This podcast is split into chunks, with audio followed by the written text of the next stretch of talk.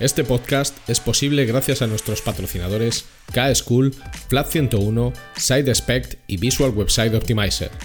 Gracias por su apoyo a la comunidad CRO y CXO.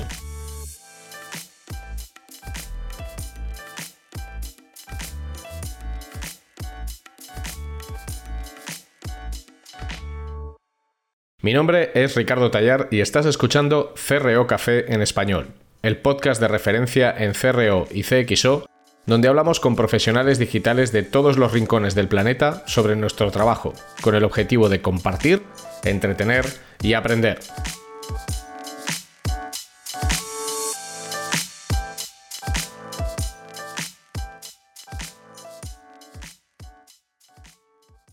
En este décimo episodio de la primera temporada de CRO Café en español, vamos a poder disfrutar de tener con nosotros a Iván Navas, CEO en DoFinder, uno de los principales buscadores que se implementan en e-commerce y negocios digitales. Con él vamos a hablar sobre cómo medir y gestionar una experiencia de búsqueda interna para lograr los mejores resultados de conversión posibles. Si te gusta CRO Café, suscríbete en tu aplicación de podcast favorita o en la web cro.café y habla de nosotros en tus comidas y cenas familiares y reuniones de amistades.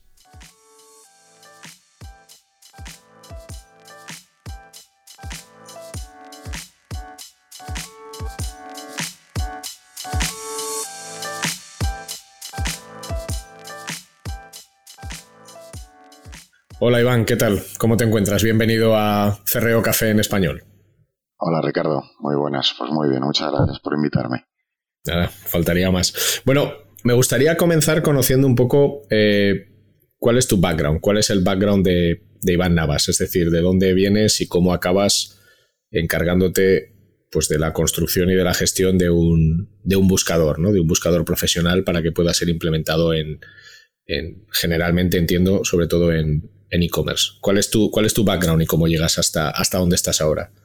Pues mi background es sobre todo, es un background offline, del mundo offline. Yo durante, del mundo offline y muy comercial. Cuando digo muy comercial, yo trabajé durante 10 años, 10, 15 años en empresas del sector de atención al cliente, en multinacionales como, como account manager. Básicamente montábamos proyectos de, de cientos, incluso miles de personas que de atención telefónica, ¿no? Todo muy offline, ¿no? Y es un background muy, pues, pues eso, muy, muy, muy offline, ¿no? Y mm, recuerdo que en un momento dado, allá por el año 2008, 2008-2009, eh, eh, conocí las posibilidades que, ofrecía el mundo digital, ¿no? que ofrecía Internet, ¿no? un poco eh, pues a través de, bueno, en concreto con, con mi socio, ¿no? y me di cuenta que el, mundo, el mundo digital, hablo de eso, del año de hace 10, 12 años, que el mundo digital permitía, con una inversión eh, menor a lo que yo estaba acostumbrado, incidir, podía incidir de una manera muy, de una manera muy, muy extensa, no muy amplia, en la parte offline. Te pongo un ejemplo. Yo recuerdo cuando lo, conocí que dije, si hiciéramos una herramienta que solucionara consultas o dudas de, las típicas de atención telefónica, ¿no? que, se, que se responden en un call center, con una inversión muy pequeña podríamos ahorrarnos muchas llamadas entrantes a lo que es el call center.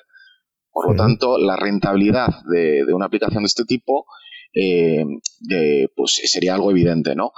Entonces, eh, ese en realidad fue el germen de lo que hoy es DoFinder, ¿no? Porque al final eso trasladado a, como funcionalidad es el buscador es lo más importante. Entonces, mi experiencia offline, sobre todo en, esto, ¿no? En el montar grandes equipos de, atención al cliente con unos costes, te puedes imaginar, ¿no? Eh, inmensos, fue el germen de lo que hoy en día es DoFinder. Fue un poco utilizar el mundo digital para optimizar eh, una necesidad que era la de atención al cliente en su día. ¿no? Y a partir de ahí luego eh, nos dimos cuenta que un sector que tiene una necesidad grande en el mundo de la búsqueda era el del e-commerce. ¿no? Pensamos, recuerdo que, el buscador puede ser utilizado tanto en un e-commerce como, como en una página web de contenidos normal. Pero recuerdo que decíamos, ¿quién lo puede rentabilizar desde el minuto uno? El e-commerce, ¿no? Al final es el que vende, es transaccional y por ahí lo, lo, enfocamos ¿no? directamente a toda la parte de tiendas online, ¿no? el, buscador. Y desde 2010 ahora, pues eh, sigo teniendo un espíritu comercial, evidentemente, pero sí eso, que... Eso no se pierde. Eso no se pierde. O sea, si a mí me preguntan cuál es tu profesión, mi profesión es comercial. ¿no? Luego ya, luego la vida, la empresa, te habrá ocurrido, te lleva, ¿no? A aprender, a, tomar decisiones, a, trabajar en otras áreas que quizá hace 10 años ni imaginabas, ¿no? Pero a mí me gusta mucho el, complementar la parte online, ¿no? En la cual trabajo ahora 100%, con ese background offline, ¿no? Porque al final tenemos, detrás de una pantalla tenemos una persona, ¿no? O una necesidad igual de la que ha tenido siempre, ¿no? Entonces, en ese sentido, yo creo de hecho que esa es parte, en cierto modo, del éxito de DoFinder, ¿no? Mi socio es un programador, 100% programador, con, con, con, con, incluso la estructura mental de un programador, ¿no? Que, y yo soy todo lo opuesto, entonces el juntar las dos visiones, ¿no? Las dos, las dos habilidades, pues nos ha hecho crear DoFinder y en este caso tener, tener cierto éxito. Claro, es lo que te iba a preguntar, porque en realidad la idea de un buscador como tal, como herramienta de recuperación de información, que es lo que es un buscador, realmente es, digamos, es fácil, es accesible, cualquiera puede tener esa idea, pero la materialización técnica de la idea en una herramienta como en este caso es DoFinder, pues ya no es tan sencillo. Ahí sí que hacen falta eh, recursos, sobre todo de desarrollo, entiendo que para acabar desarrollando tu propio sistema de búsqueda. Ahí ya mi background conto cero. Yo ahí, ya, esa es una pregunta que deberíamos hacer a, Enrique, a mi socio. Yo recuerdo de esos primeros años perfectamente, estuvimos como dos años desarrollando ¿no? el sistema, digamos, lo que se dice el MVP famoso, ¿no? Un poco. Y yo, yo tenía la, la, impaciencia de comenzar a venderlo, ¿no? A sacarlo al mercado, a ofrecerlo, a ver cómo reaccionaba la gente. Y le preguntaba a Enrique, oye, Enrique, ¿está ya? ¿Está ya para poder ofrecerlo? Y él me decía, eh, todavía no. Me acuerdo que él quería que fuese muy, muy rápido. Y un sábado me llamó y me dijo, Iván, eh, ya somos igual de rápidos que, la devolución de resultados de Google. Y ese día fue el día que comencé, que pude comenzar, digamos, a ofrecerlo. Toda esa parte, digamos, de... Esto no habría sido posible sin, sin una persona como, como Enrique, sin mi socio con unos recursos limitados, porque nosotros la financiación ha sido toda interna, por lo tanto no hemos podido hacer grandes inversiones hasta hace unos años en, personal de programación, eh, pues ha sido capaz, digamos, de, montar un sistema, por un lado, muy eficiente, muy eficiente, y por otro lado, muy escalable, que es lo que, es fundamental en este tipo de herramientas cuando quieres ofrecerlas a cualquier e-commerce, ¿no? no solamente e-commerce muy grande, sino un e-commerce que acaba de comenzar que pueda tener una tecnología de búsqueda muy potente, ¿no? Entonces, esa parte técnica, digamos, que básicamente se resume en velocidad y precisión, eh, es la que se ha trabajado durante estos 10 años, ¿no? Primero con dos programadores y ahora con 20 programadores, ¿no? Depende un poco, pues y poco a poco pues seguimos mejorando, claro que sí. Este es un podcast de CRO y la mayoría de las personas que nos escuchan eh, son profesionales digitales, algunos directamente vinculados al mundo de la mejora de conversión o de la mejora de, experiencia de cliente, lo que ahora se llama CXO. y para mí, desde hace muchos años, eh, las experiencias de búsqueda a las que tú eh, accedes en los e-commerce o en los sites grandes, donde lo fundamental verdaderamente no es tanto hacer la transacción, llegar al checkout o comprar, sino ser capaz de localizar con cierta agilidad y con cierta velocidad los productos o los servicios que están buscando, para mí es casi la parte más crítica. O sea, al final, cuando tú te enfrentas a un portafolio de productos o de servicios que no tiene que ser de miles, con que sea de cientos, es suficiente. Cuando te enfrentas a tener que buscar un producto que quieres comprar o en el que estás interesado entre cientos de productos o entre miles, si tu buscador, si el buscador que estás utilizando no te ayuda a localizarlo, las probabilidades de que compres ese producto pues son francamente bajas.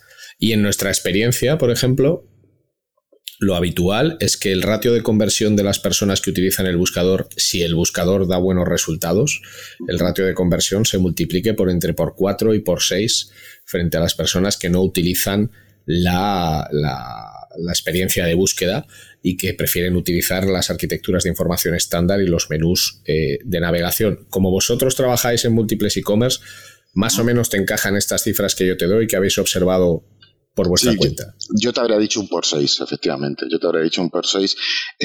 yo recuerdo eh, bueno, verás que yo soy muy de contar historias, pero me parece muy bonito porque al final de la experiencia, de lo que ha ocurrido en estos años, eh, uno va aprendiendo y va... Yo recuerdo cuando comenzamos, eh, porque nosotros teníamos la intuición como usuario, ¿no? De que no se encontraba, ¿no? Que era difícil, ¿no? Encontrar un producto en un e-commerce, te hablo del año 2010, y entonces teníamos la intuición de que era algo necesario, ¿no? De que era algo que podía, que podía ser necesario.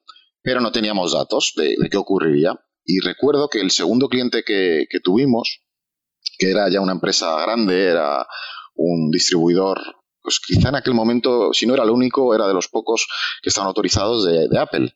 ¿no? Y recuerdo en, que los conocerás bien porque están en Zaragoza, de hecho, ¿no? Vale, entonces ya, ya sé, entonces ya sé de quién me hablas, seguramente. Exacto. Entonces, eh, yo recuerdo como eh, fue el segundo cliente de, de DoFinder y al mes de haber, de haber instalado la herramienta en su e-commerce, me llamó el director técnico y a darme las gracias, lo recuerdo perfectamente, y, me dice, me dijo, oye Iván, te doy las gracias por haberme vendido DoFinder.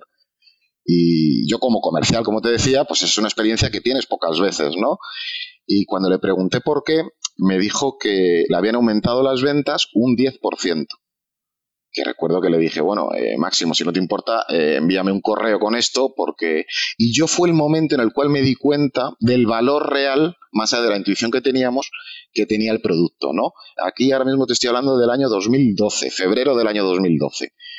Eh, porque era, es un, en un mes solo, una empresa con ese tamaño, ¿no? Y con, con esa experiencia en todo el tema e-commerce, una empresa tecnológica incluso, había aumentado las ventas un 10% ahí me di cuenta de, que era un producto que generaba un valor, un valor muy, muy real, muy visible, que eso lo habrás podido ver tú también con los clientes tuyos. Y, de ahí para adelante, pues todo han sido mejoras, mejoras pues, eh, a nivel sobre todo de marketing, sobre todo de, marketing. Desde luego es una mejora grande, ¿no? O sea, al final, el, sobre todo cuando consigues eh, es muy relevante los procesos de búsqueda desde el punto de vista de la conversión por lo, por lo que te decía antes. Es que al final, si yo no encuentro algo, evidentemente no lo voy a comprar y muchas veces hay profesionales de CRO que se enfocan demasiado quizás en el checkout, en el paso final, en la cesta, pero claro, es imposible que alguien llegue a la cesta o que alguien llegue a un checkout si no ha sido capaz de encontrar el producto en el que está, en el que está interesado.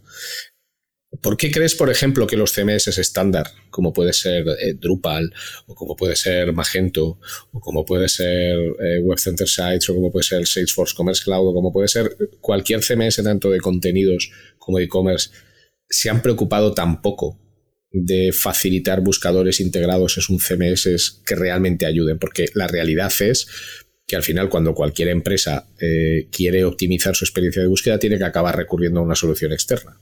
Mm.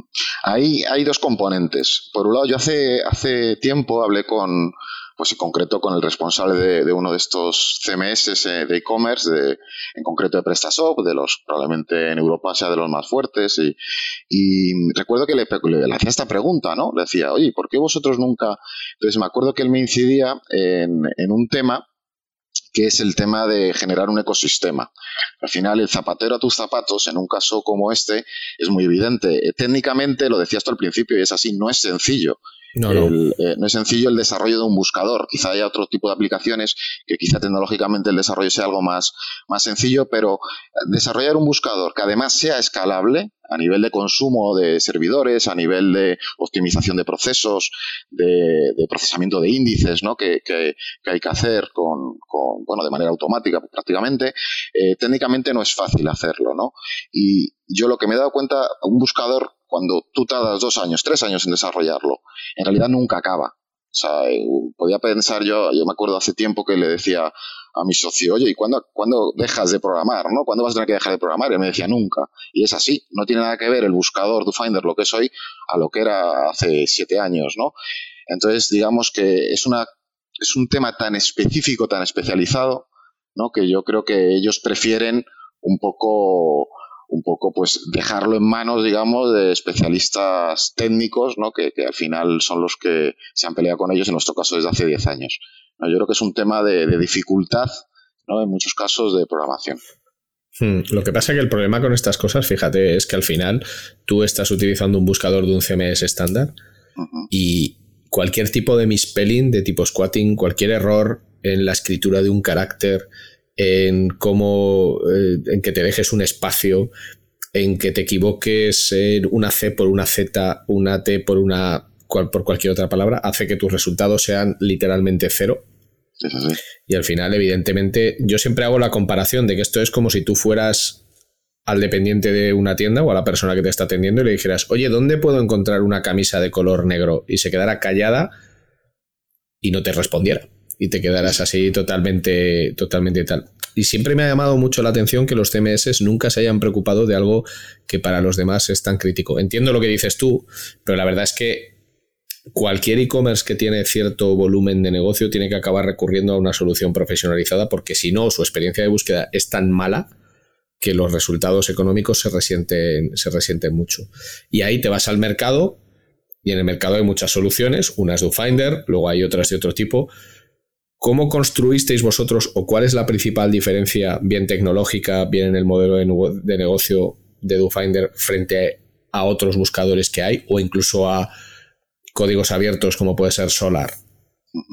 Pues eh, básicamente con respecto, o sea, son dos, dos, digamos, dos preguntas o dos temas diferentes. Con respecto a un Solar, por ejemplo, a un Sphinx, ¿no? a una tecnología, a un Elastic, ¿no? incluso, digamos que nosotros lo que hemos hecho ha sido esas tecnologías que requerían de una programación más o menos compleja dentro de un e-commerce, lo que hemos hecho ha sido paquetizarla.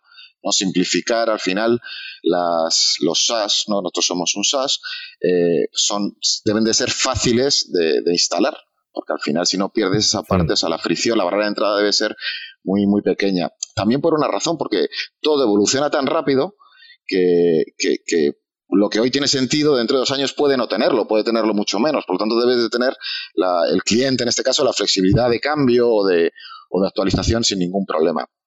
Y luego, con respecto a la competencia, nosotros, yo recuerdo cuando comenzamos que para mí lo principal, eh, a la hora de desarrollarlo, yo me acuerdo que, aunándolo con lo que te decía al principio, la gran ventaja que yo veía de Internet, del mundo digital, es que te permitía ofrecer a cualquier tipo de cliente una tecnología eh, muy buena. Es decir, eh, toda la vida los CRMs los han tenido las grandes compañías que han contratado un Microsoft, un Oracle, o sea, sistemas de CRM que podían costar medio millón de euros y claro, a las cuales no tenía acceso prácticamente ninguna pyme.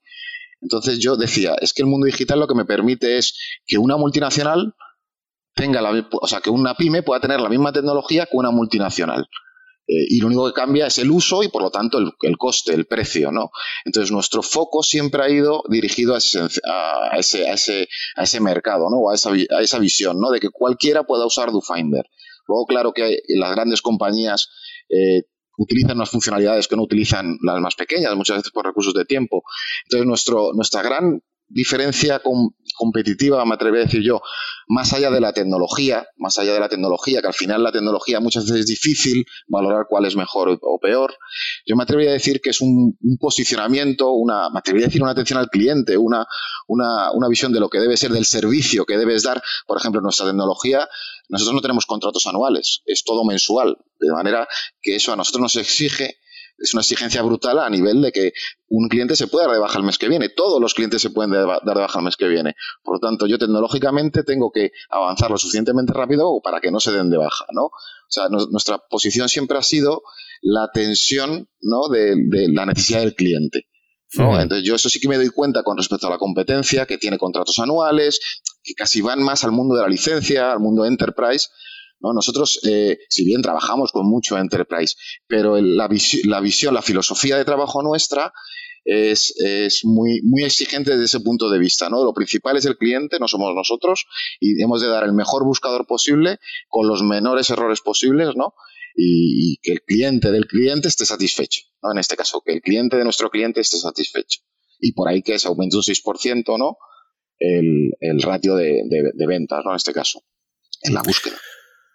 Me gustaría que, nos contaras, porque creo que nos interesa a todos, cómo funciona. Eh, cómo funciona un buscador o cómo funciona DoFinder. Es decir, yo estoy en un e-commerce, estoy en un e-commerce de moda, por poner un modelo de negocio que todos entendemos, todos nos vestimos, todos entendemos el, mundo. No, no, nos vestimos igual, pero todos nos vestimos por entender el modelo de negocio de la moda. Y yo entro en un e-commerce y busco, por ejemplo, pues yo qué sé, camiseta negra o vestido negro y lo pongo en esa caja de búsqueda que está ahí. ¿Qué es lo que pasa? ¿Qué pasa con esas palabras? Si escribo vestido con B en lugar de hacerlo con V, o si pongo vestido de fiesta y no hay nada categorizado en esa categoría, ¿qué es, ¿cómo funciona esto? O sea, ¿qué es lo que sucede ahí? Ahí hay, básicamente, lo último que comentaba son, digamos, errores, si queremos decirlo así, o eh, ortográficos o fonéticos. ¿No? Entonces, al final, eh, desde un comienzo, eso, por ejemplo, en DoFinder existido desde un comienzo, tiene tolerancia a ese tipo de errores. Es decir, si tú escribes vestido con B o con V, da exactamente igual, el sistema lo va a reconocer perfectamente. Yo recuerdo que las primeras pruebas las hacía con Dostoyevsky que, claro, es, de hecho es que se escribe de manera diferente en diferentes idiomas, no sé si está aceptado, y yo recuerdo que yo comprobaba muchas veces, ¿no? Si, si encontraban, en este caso, los libros de, de Dostoyevsky, ¿no? Para, para, comprobar las funcionalidades, ¿no? Y en ese sentido, el sistema asume, tiene una tolerancia bastante importante a todo el tipo de, de errores ortográficos. Pero una vez, una vez pasada esta primera fase, que es muy importante, porque yo ayer entré en el e-commerce, que en concreto el buscador es de un competidor mío, me sorprendió mucho porque buscaba un juego de la Nintendo Switch. Entonces, eh, hice la prueba de equivocarme ¿no? en, la, palabra Switch en concreto. ¿no? Dije, bueno, un error típico se puede cometer y devolvía cero resultados. Y me sorprendió, ¿no? eso con DoFinder, por ejemplo, no ocurre. Con DoFinder la, la, devolución de cero resultados es menor del 1%. Entonces, una vez que ya, digamos, se ha solucionado esa primera fase, si tú buscas un vestido negro, hay dos posibilidades. Una, que yo no tenga información tuya como usuario de la sesión, que podría tenerla, pero en el caso de que no la tenga, lo que te voy a mostrar son aquellos vestidos negros que han sido más populares para otros usuarios, tanto en los clics de la búsqueda como finalmente en la compra. Es decir, eh, yo siempre digo que ante una misma búsqueda hecha hoy o hecha mañana, el orden de los resultados va a cambiar. Porque hay unos índices, hay unos parámetros que hacen que los resultados suban o bajen. Y por otro lado, en el caso de que estés logueado y por lo tanto pueda tener información de tus búsquedas anteriores, de tus gustos, incluso de tu poder adquisitivo, te mostraré aquellos productos que se adecúan más a tus preferencias.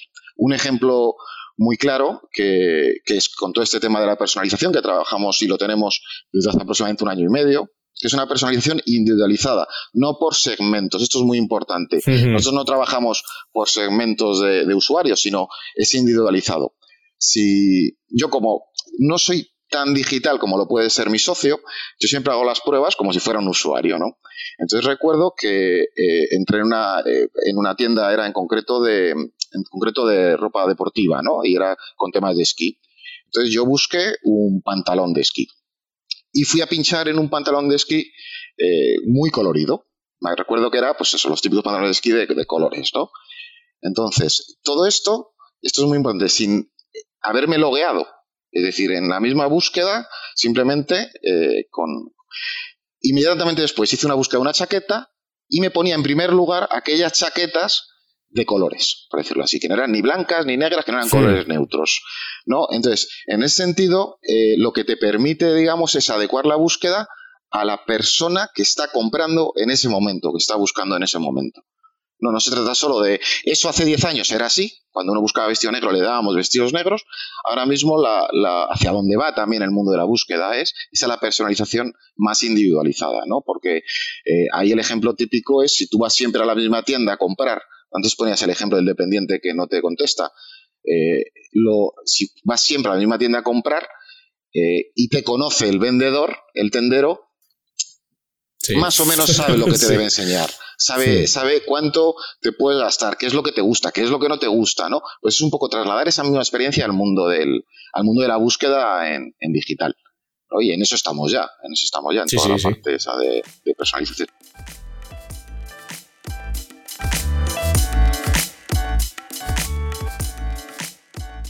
Si necesitas ayuda profesional para mejorar la conversión de tu negocio digital, tu mejor opción es contar con Flat 101. En Flat 101 somos especialistas en el diseño, desarrollo y optimización de servicios y productos digitales y podemos darte soporte en todas las áreas técnicas que intervienen en la conversión. Más de 15 años de experiencia profesional en más de 500 proyectos de conversión para multinacionales y startups a tu servicio, con el mejor equipo de profesionales CRO que vas a encontrar. El resultado nos importa y el cómo conseguirlo también. En FLA 101 estamos listos para ayudarte.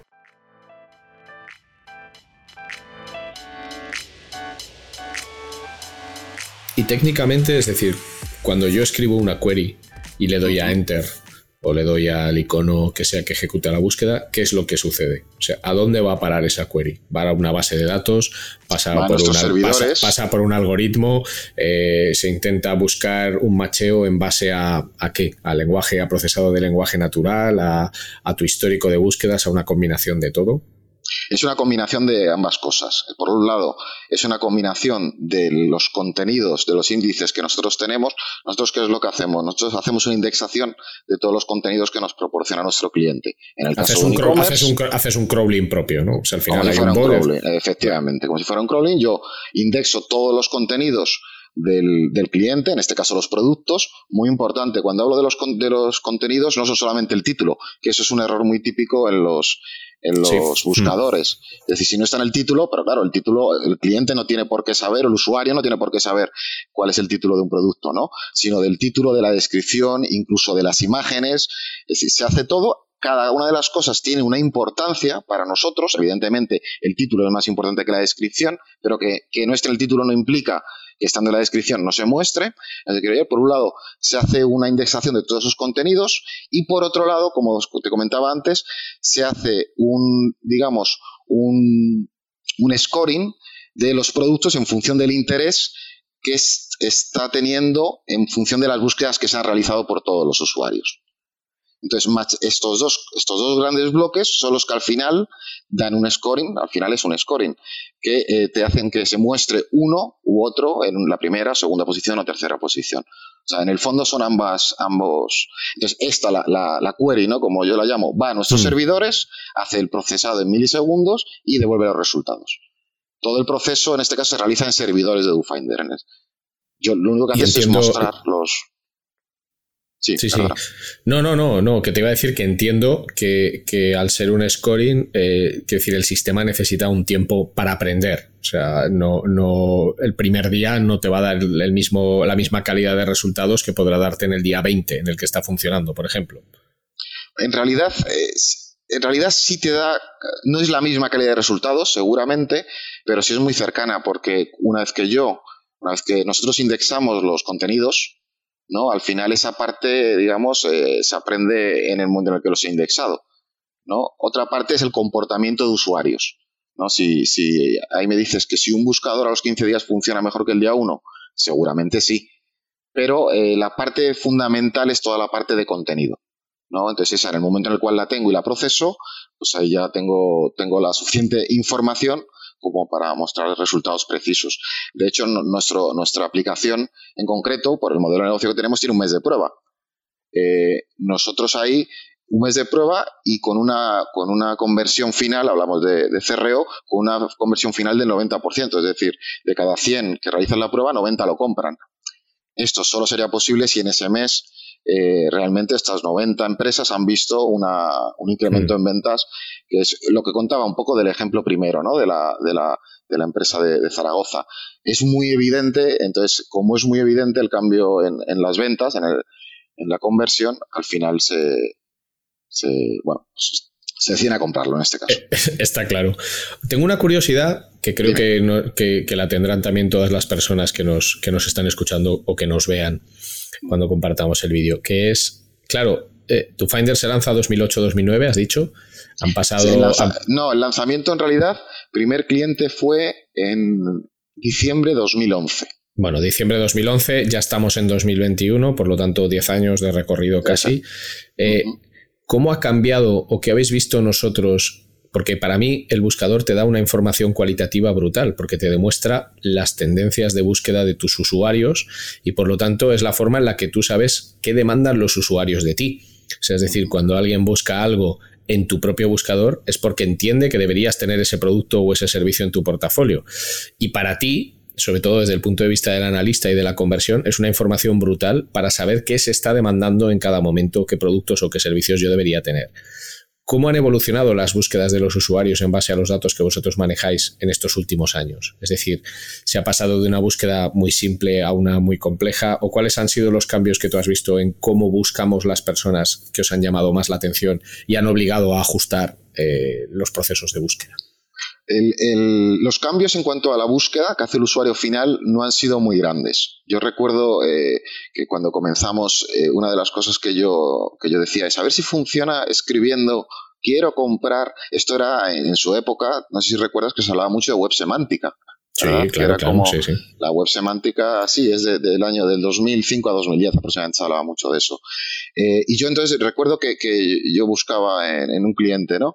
Quiero comprar una sudadera verde, ¿no? Y yo, decía, a ver si lo entiende, a ver si no lo entiende. La realidad es que la gente no busca así. La gente normalmente busca con una, dos palabras, dependiendo de la búsqueda. La búsqueda es muy similar a la que se hace a la que se hace en Google. Lo que más ha evolucionado no es tanto el... Eh, en cuanto al, usuario, lo que, lo que sí ha evolucionado es que buscan muchísimo más. Eso sí, o sea, el, número de buscas, pero también es, algo lógico. Cuando hmm. un e-commerce pone un buscador centrado grande, ¿no? esto siempre, ha sido, siempre ha sido pionero Amazon, ¿no? Pues incitas a la búsqueda, por lo tanto se busca más. Lo que ha evolucionado más es la parte de atrás, como te decía antes, que los resultados que se pueden mostrar hoy por las tecnologías que se han, incorporado, son diferentes, más precisos que los que podíamos ofrecer hace, hace 10 años. Pero como búsqueda, el, usuario eh, sigue buscando igual, una, dos palabras. Eh, claro, si tú le das una experiencia de búsqueda mejor, él va a pretender ¿no? que el resultado sea mejor. Por lo tanto, ahí sí que te va a poner un poco más a prueba. Pero como la tecnología ha evolucionado ¿no? en esa línea, eh, digamos que nosotros, eh, como te decía antes, tenemos menos de un 1% de no resultados. lo normal en un e-commerce que tenga un buscador estándar está entre el 15 y el 20% de búsqueda sin resultados. Pues ahí tienes una, diferencia muy, muy grande. Entonces, en ese sentido, dime. No, te iba a decir que entramos en un terreno muy interesante que, que, yo lo trabajo mucho y conozco mucha gente también, que es cuáles son las métricas más relevantes para determinar si un buscador está funcionando bien o no. Entonces, yo, por ejemplo, siempre distingo entre las métricas de uso del buscador y las métricas de resultados, de, accuracy, de precisión del buscador. en tu opinión, ¿cuáles son las métricas en las que un e-commerce debería fijarse para poder valorar si su buscador le está ofreciendo un buen o un mal rendimiento? Pues eh, hay una parte final, que hemos hablado de ella ya, que es la conversión en ventas. En ese sentido, es eh, pues si estás teniendo una conversión del 2% con el buscador, digamos que no está siendo, no es óptimo. Seguro que no es óptimo una conversión tan, tan baja como estándar.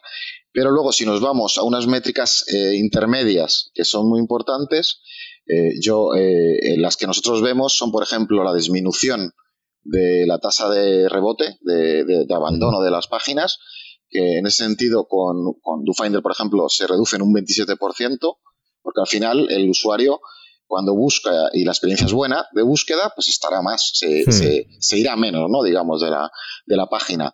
Y por otro lado, el tiempo medio en el sitio.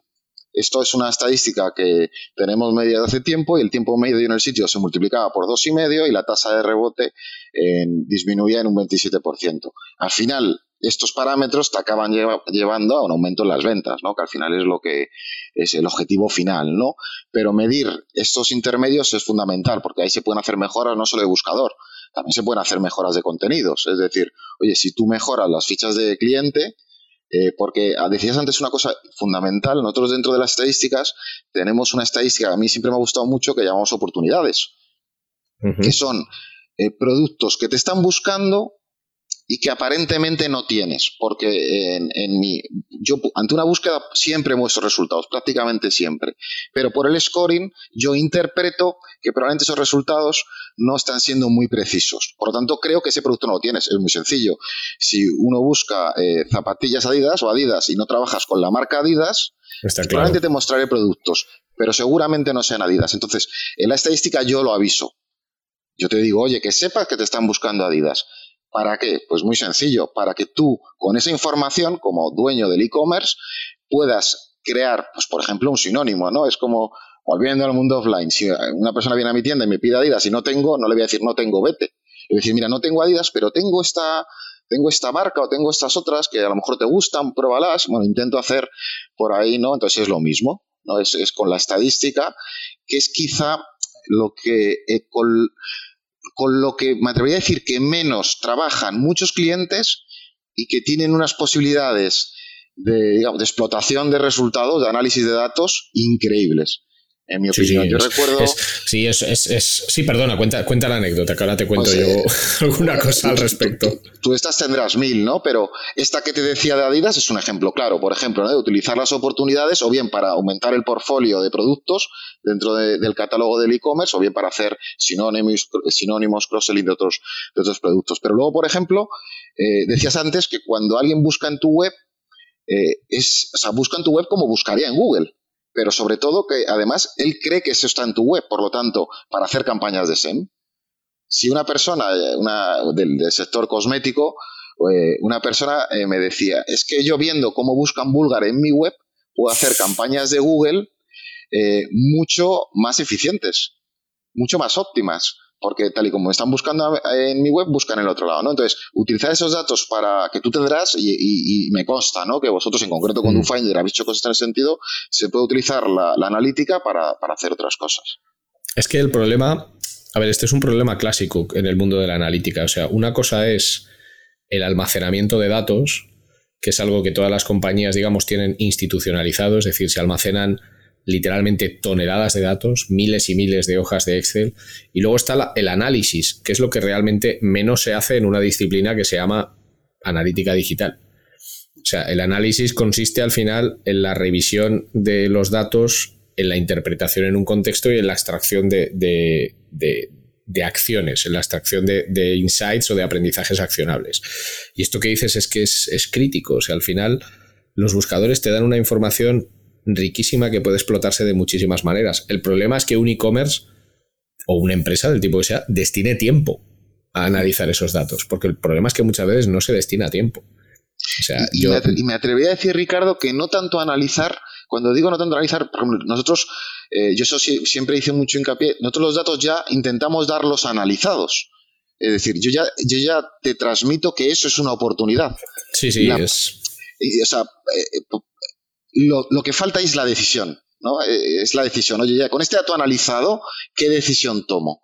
¿No? Que muchas veces es ahí donde no se toma la decisión, eh, que también, sinceramente, creo que se está avanzando a que esa toma de decisiones, ¿no? Y ahí nos, metemos en toda la parte de Machine Learning, toda la parte de...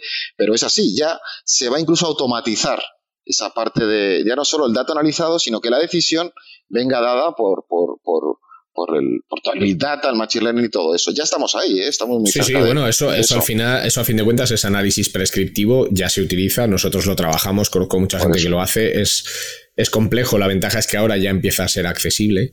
O sea, yo me acuerdo, ahora que se habla tanto de Machine Learning, eh, yo me acuerdo que uno de mis socios y yo ya hicimos un proyecto en el que se utilizaba Machine Learning para determinar la propensión al impago de un servicio en el año 2008. O sea, no es algo, no es algo eh, de 2021, es algo que existe hace, hace mucho. Y esa propensión a compra o a no compra se puede determinar en base a la, en base a la terminología. Eh, seguramente lo que dices es cierto. También yo lo que creo es que eh, desgraciadamente el uso o la forma de utilizar determinadas herramientas se ha estandarizado tanto que muchas compañías o muchas personas han perdido la creatividad en el análisis. Es decir, el decir, con los datos que a mí me da este buscador, ¿qué puedo hacer con ellos? Esta pregunta mucha gente no se la hace. Lo que hace es directamente buscar un manual de instrucciones de qué es lo que yo tengo que hacer con el buscador. No, perdona, pero si es que el buscador te da una información muy rica y ya verás tú qué es lo que haces con ella o, cómo la utilizas. Pero bueno, tengo una duda porque sobre todo es, igual te pongo en un aprieto, pero tengo una duda que me gustaría que me gustaría es que nos expliques qué es algo que muchos buscadores utilizan, como también es el caso de DoFinder, que oímos mucho y que no todo el mundo explica o bien o, no todo el mundo explica de una forma que pueda ser comprensible para todo el mundo. ¿Qué es el, procesamiento del lenguaje natural? El procesamiento del lenguaje natural. ¿Qué es? Es que entiendo, entiendo que sea difícil de explicar y que sea difícil de entender, porque eh, cuando hablamos del procesamiento del lenguaje natural, hay tanta... Es, un barco, tú decías, hablabas ahora, ¿no? De que en 2008 ya hacíais cosas, Machine Learning, ¿no? En realidad el procesamiento del lenguaje natural es una cosa que se ha venido haciendo desde hace muchísimos años, ¿no? Lo que pasa es que no se hablaba de ello al final, el, cuando nosotros comenzamos, te hablaba de la web semántica, ¿vale? Pues eh, en realidad, ahora lo que tenemos tiene una parte de esa web semántica, ¿no? Eso que ya existía, que recuerdo nosotros en aquel momento contratamos a una persona que era una persona que había hecho una tesis doctoral sobre la web semántica y bueno, era, era una cosa, aquello era como la NASA, me acuerdo que nos hablaba de unos temas, pero básicamente cuando hablamos de, de tecnologías de procesamiento del lenguaje natural, en el fondo no es muy diferente a cómo funciona nuestro cerebro, quiero decir. Cuando a ti, imagínate que estamos aprendiendo un idioma. Cuando estamos aprendiendo un idioma, muchas veces y de hecho cualquier profesor o cualquier academia a la que nos apunta te lo dicen, o por qué un niño aprende muy fácilmente un idioma de pequeño. Porque tú cuando, cuando dices una frase, al niño no necesita entender absolutamente todas las palabras que estás diciendo en ese otro idioma. Porque con esas, con dos de esas palabras más el contexto, es capaz de entender lo que tú has dicho. Eso sería el, el procesamiento del lenguaje natural llevado al mundo de Internet. En eso el pionero ha sido siempre Google. Google en realidad siempre ha funcionado por keywords, pero él, en el ejemplo que yo te ponía antes de quiero comprar una sudadera de color verde, en realidad a mí no me importa el quiero o no me importa el de, ¿no? que son las stop words, ¿no? que nosotros llamamos. A mí me importa sudadera y verde. Y en base al contexto, porque yo sé que estamos dentro de un e-commerce, entiendo que tienes interés en que te muestre sudaderas de color verde. Entonces, eh, en ese sentido, eh, ha ido evolucionando la tecnología hacia ese entender la frase dentro del contexto.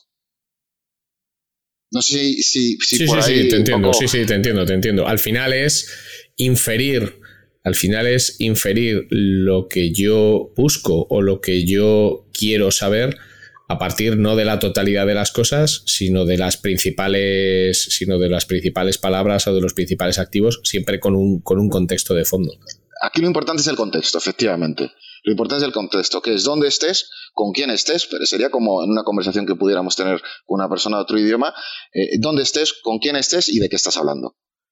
Con eso es muy sencillo eh, contextualizando la, información que te dan en este caso, en el caso de un buscador, dar respuestas precisas, ¿no? Eso es el lenguaje natural, al menos así lo entendemos nosotros, ¿no? Y para ello te, basas o utilizas tecnologías que han evolucionado infinitamente en estos últimos 10 años. El propio Amazon, el, propio Google, ¿no? Ha desarrollado tecnologías de, digamos, llevadas al entendimiento, ¿no? Que eso, por ejemplo, se ve muy en, todo lo que es la búsqueda por voz. Es una cosa que, que es fundamental en la búsqueda por voz, porque ya ya nos metemos en todo el tema de acentos incluso, ¿no? De, que busca una persona de un sitio o de otro, ¿no?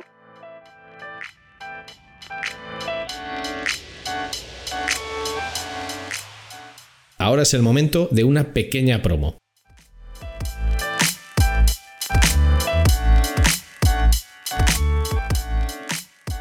SideSpec te ofrece una solución única a nivel mundial en el campo del testing AB la personalización y la recomendación para tus usuarios. SideSpect funciona de forma server-side, sin necesidad de scripts de ningún tipo, lo que garantiza un rendimiento óptimo. La solución de SideSpect elimina retrasos y la posibilidad de cualquier efecto flickering. Y esta aproximación también garantiza que la actual y las futuras reglas de seguridad de cualquier navegador como ITP y ETP no impactarán en tus experimentos. Para más información, visita sidespect.com.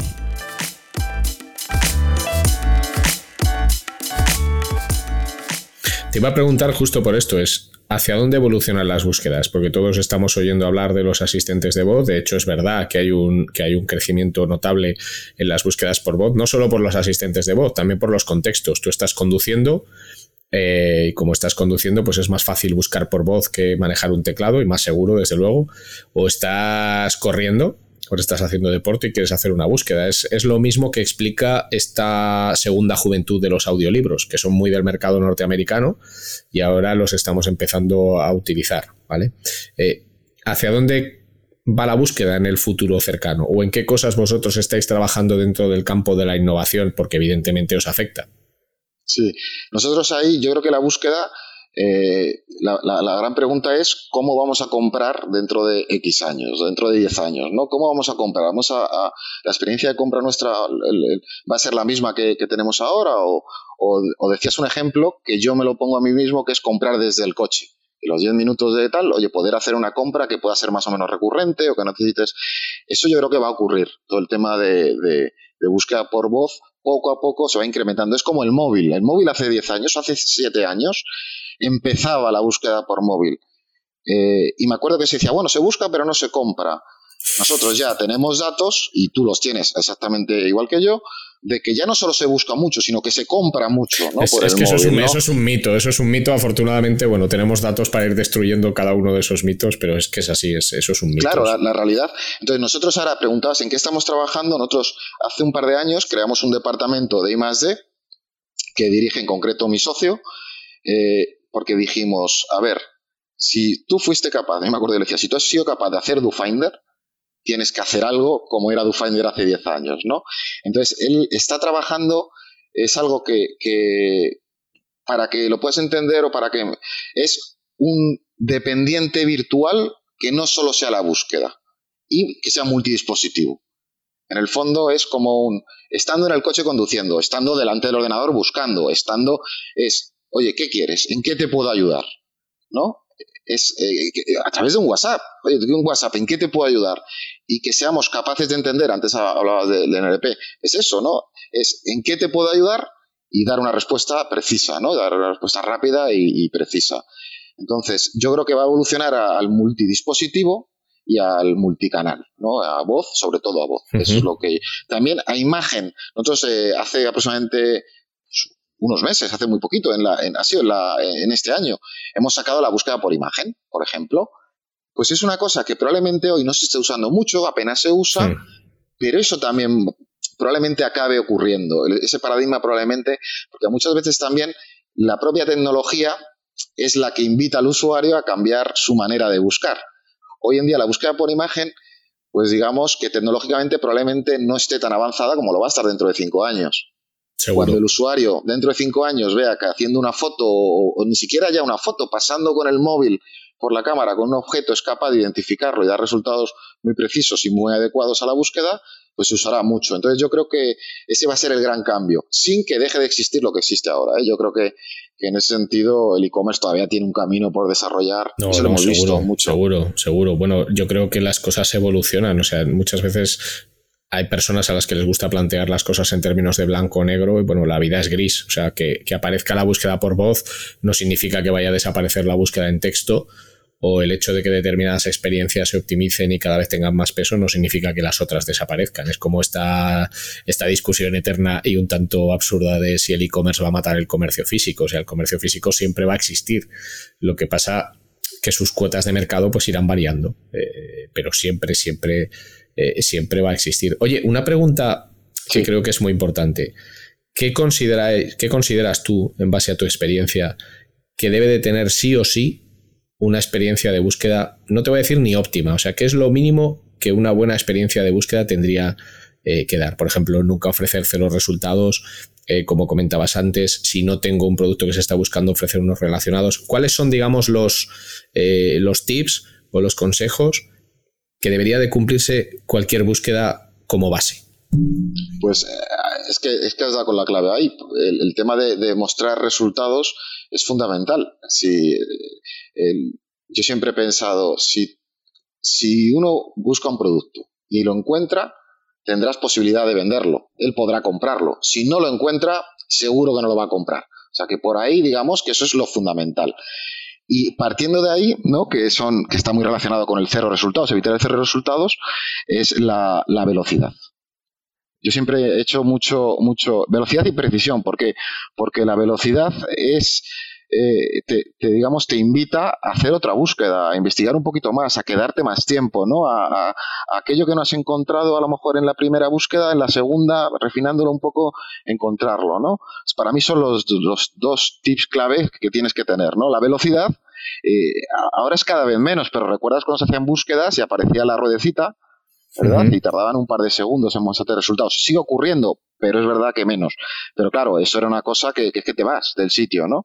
Entonces, las dos, las dos, eh, digo, los dos grandes parámetros son otros, son esos dos. Y luego, uno muy, muy importante, que además eh, incorporamos nosotros en el sector casi por casualidad, que es la famosa capa.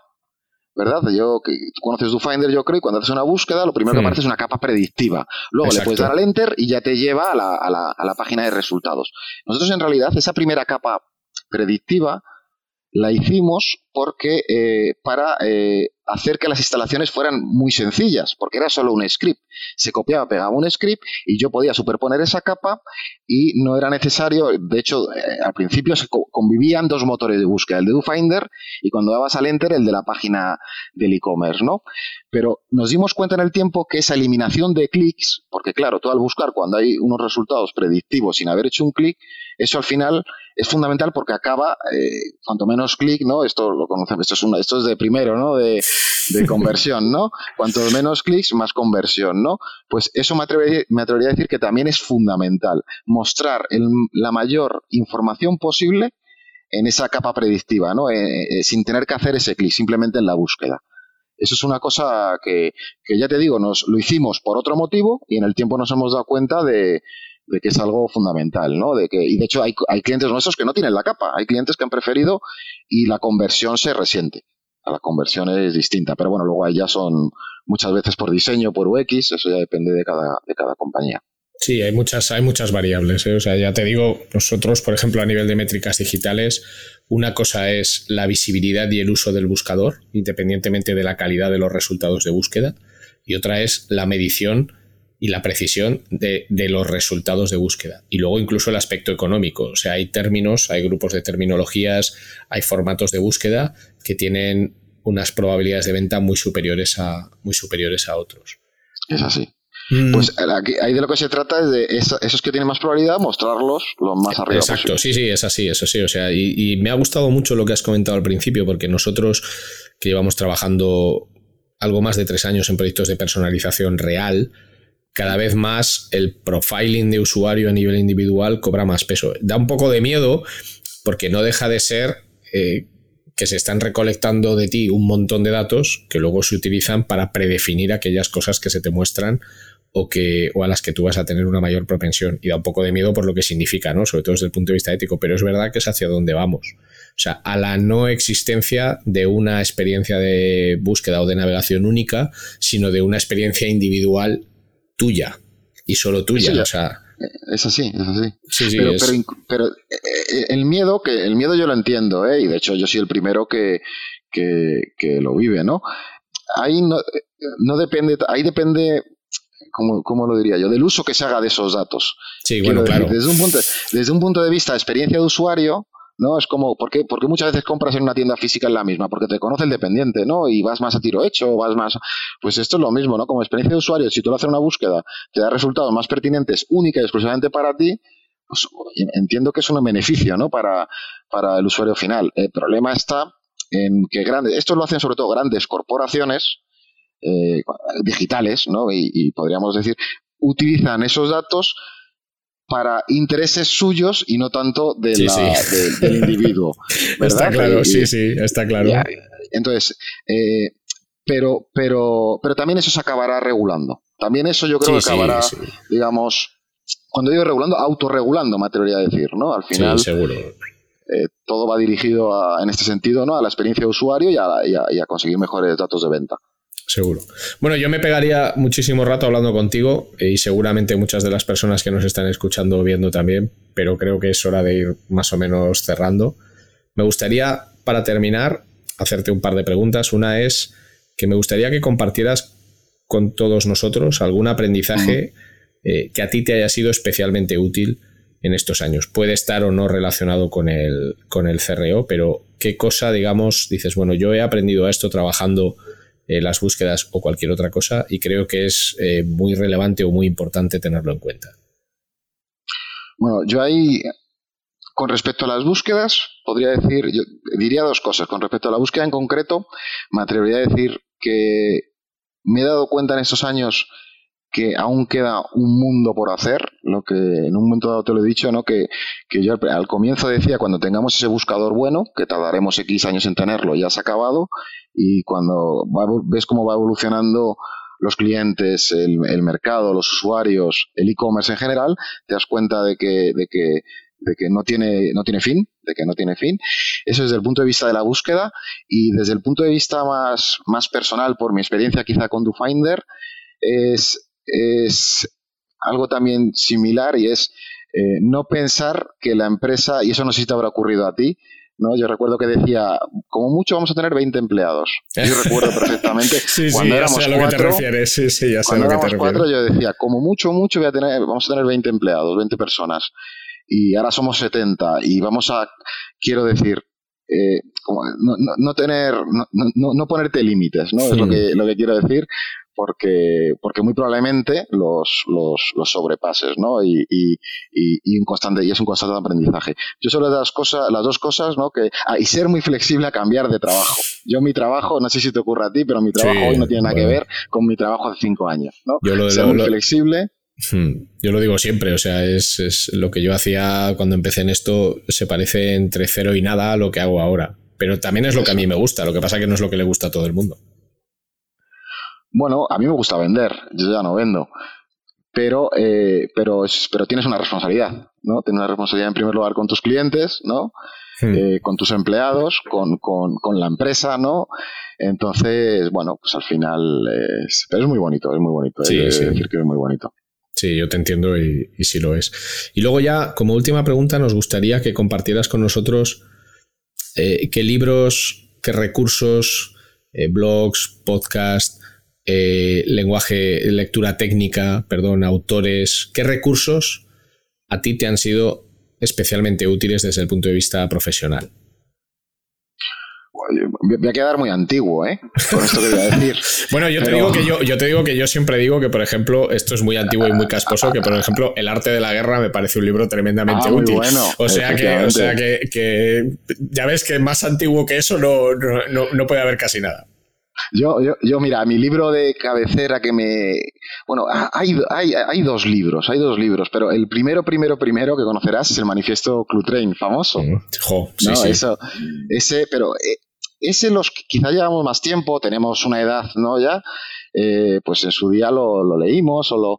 Yo no sé hasta qué punto, ¿no? Una persona con 25 o 30 años ahora mismo lo conoce o lo ha leído, ¿no? Entonces, para mí, eh, cuando, cuando entras dentro de, de nuestro mundo, para mí es un libro indispensable para leer de lo que se habla, lo que se decía hace 20 años, 25 años, ¿no? Sobre, creo que es del año 2098, ¿no? Lo tengo... Y... Y luego hay otro que también me abrió los ojos, que fue el libro de, de- quiero recordar que era Cremades, el, el autor, que era El micropoder, que es un libro de también que se anticipó a todo el tema, precisamente este último que hablabas, de, del el poder que adquiere, digamos, el usuario, el individuo, ¿no? Eh, gracias a las, a las redes sociales, a todo este mundo, ¿no? Este es un libro del año 2000, 2010, si no me equivoco, es el, el micropoder de, de Javier Cremades. Y luego, eh, en otro área, pero que si cualquiera, me atreví a decir, da igual que montes una empresa. Es un libro que recomiendo porque para mí ha sido siempre, eh, cuando yo he tenido que tomar decisiones en la empresa, eh, siempre ha sido el libro de referencia, que es uno de François Michelin, el, que no fue fundador de Michelin, y yo creo que es el nieto del fundador de Michelin, pero escribió un libro, bueno, en realidad era una entrevista, es un libro muy pequeño, es una entrevista que le hicieron, que se llama Empresa y Responsabilidad. Y él básicamente lo que hace es responder a, a dudas, preguntas, problemas, cómo toma las decisiones dentro de cómo tomaba las decisiones, falleció hace unos años, dentro de una empresa tan grande como, como Michelin, ¿no? Y es un libro que a mí me ha acompañado siempre y que, vamos, de hecho yo si tengo que regalar un libro siempre regalo ese, ¿no? Bueno, lo tienes, lo, lo tienes en la propia web de DoFinder. Sea, lo en, tengo en la propia web de Ufinder, pues seguramente, Sí, seguramente sí, sí, sí. Hay, hay un apartado en la web de DoFinder donde se habla de vosotros, etcétera. Ya hay como una especie de cita tuya y haces referencia, referencia explícita a este libro. Sí, porque a mí me ha marcado y porque yo cuando tengo dificultades siempre tiendo a, a- a releer, a ver, a bueno, porque es una visión que vale para una empresa con 50.000 empleados como podía ser Michelin como una empresa con 5 empleados. Entonces eh, me parece muy muy útil y lo recomiendo siempre. Y bueno, y a nivel de podcast, pues el podcast de el- vuestro podcast, el de eh, el de eh, Cortizo, por ejemplo, es una persona que también mucho por la amistad y la relación, ¿no? El seguir a, bueno, gente que lleva muchos años, ¿no? Que es muy inquieta, muy curiosa y que nos pone al día muchas veces de estas cosas. Pues muchísimas gracias por tus recomendaciones, por tu conversación, por explicarnos tantas y tan buenas cosas.